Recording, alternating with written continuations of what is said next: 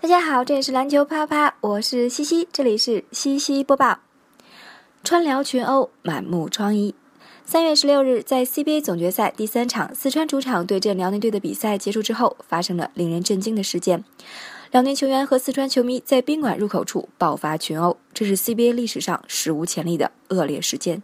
再加上总决赛的背景，迅速引起球迷、媒体的强烈关注。这场没有赢家的斗殴，只会让中国篮球更加受伤。事件最新调查，导火索却系辽宁球迷。视频显示，红衣男子比划侮辱手势。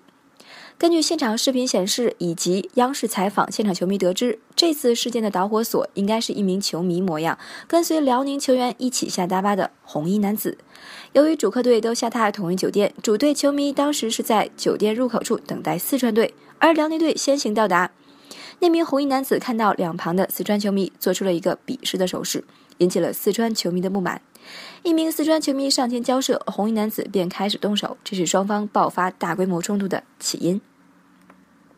当然，由于视频拍摄的局限性，目前尚不清楚在红衣男子比划侮辱手势之前，四川球迷是否先有言语相击。总之，红衣男子是冲突发生的焦点。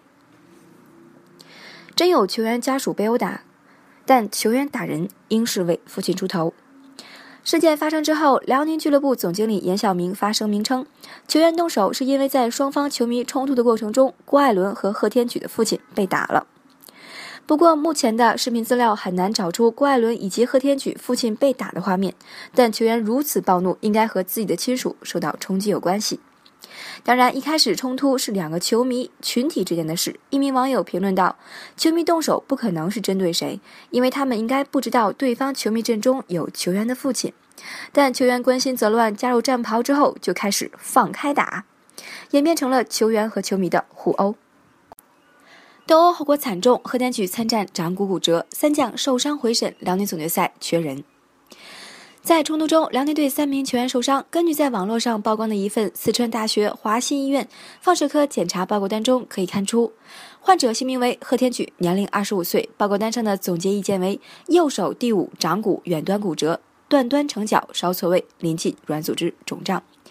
昨天，贺天举、刘志轩、郭艾伦三人已经返回沈阳接受治疗。一张机舱图片显示，郭艾伦的左手包上了厚厚的绷带，而另一名辽宁球员刘志轩的右手也缠上了绷带。根据 CBA 官网的消息，CBA 总决赛第四场并不会因此次事件而延期，这就意味着今晚的总决赛，辽宁队将在缺兵少将的情况下进行，这无疑会对总决赛的比赛质量产生重大的影响。保安队长被打得颅内出血，他劝架被误伤，辽篮上门致歉。这次冲突还误伤了酒店保安队长。据当事人回忆，他在劝架的过程中被人从背后踢下台阶，并在随后遭到了一群人的拳打脚踢。这位彭姓保安前晚被紧急送到了医院急诊，并在随后被转至脑外科。目前他的后脑存在淤血的状况，左胸也有淤伤。医院方面称，这位保安情况并不好，只能卧床休息，说话也有气无力。医院还要对他进行进一步检查。在他入院后，两位自称是辽篮工作人员的人在凌晨四到五点期间来看望了他，并代表球迷进行了道歉。一个疑问：为何不增派安保人员隔离球员和球迷？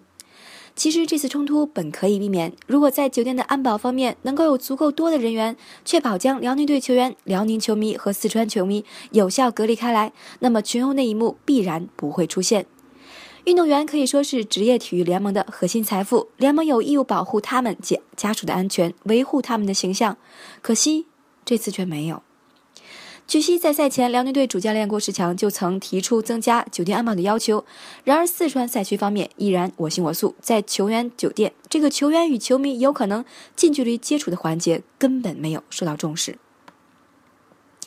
一点呼吁：爆发斗殴已是悲剧，切莫再掀地域攻击。这场斗殴对于中国篮球而言本就是一场悲剧，然而在网络上愈演愈烈，还有四川和辽宁之间的地域攻击，也有其他地区网民对于辽宁、对于四川的地域攻击，很多评论甚至不堪入目。其实这个事件只是相对孤立的事件，和双方的地缘无关，而且无论哪个地区都会出现好勇斗狠的人。此时，网友在评论此次事件时，也更应该保持冷静和克制，不要做地图炮。如果你喜欢我们的节目，请点击关注。你也可以在微信公众号上搜索“篮球啪啪”，点击关注哦。我在这里等你哦。